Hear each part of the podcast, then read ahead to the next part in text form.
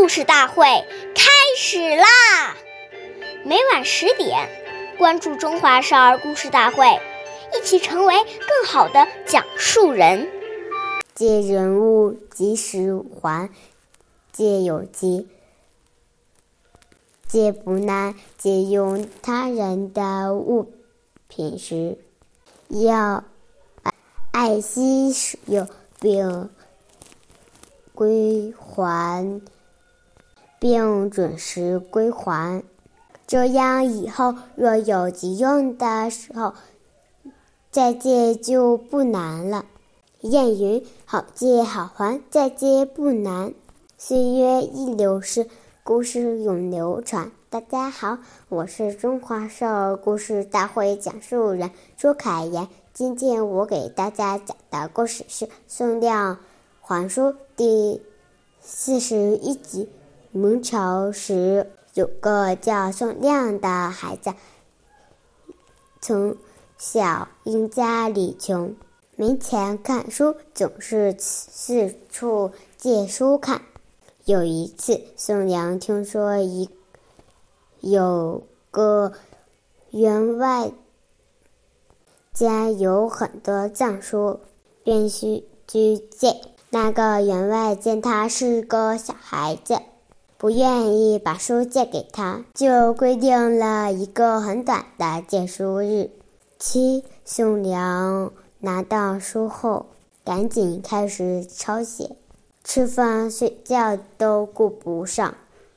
母亲劝他早些休息，他却很认真地说：“明天就要把书还回去，我一定要快些抄完。”第二天下起了鹅毛鹅毛大雪，母亲劝他晚些再送过去。可是宋亮说：“我都和人家说好了还书的日期，怎么能不守信用呢？”说完，冒着风雪把书还给了员外。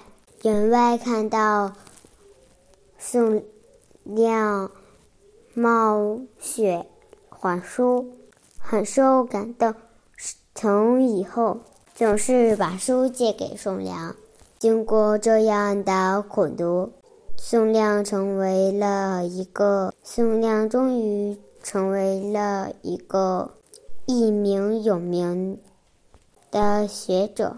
下面有请故事大会导师王老师为我们解析这段小故事。掌声欢迎！要借别人的东西，即使是亲近的人，都要当面向他讲清理由，有礼貌的提出请求。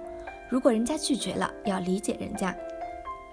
当人家借给我们之后，要心存感激，因为这是人家在帮助你。说好了什么时候归还，一定要及时归还，而且要答谢，这是讲信用、有礼貌的表现。假如不准时归还，那就太没有道义了。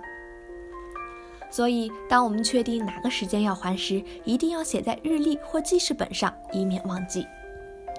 使用别人的东西时，要比对待自己的东西还要爱惜，做到完璧归赵，这样人家才会信任你。万一有损坏，要向他说明，主动的提出赔偿。当你每次借东西时都很谨慎，往后借再多的东西，他都会很欢喜的借给你。有人说，现代社会要敢想敢干，谨慎已经过时了。此种看法非常浅薄。做事既要有胆略，也要谨慎，缺一不可。所谓胆大而心细，做人讲道理，更要吾日三省吾身，在细微处下手。社会生产生活方式常变，而人性千古不变。古人谨字的训导永不过时。感谢您的收听，下期节目我们再会。我是刘老师，想参加故事大会的朋友，请关注我们的微信公众号“微酷全拼八六六九幺二五九”。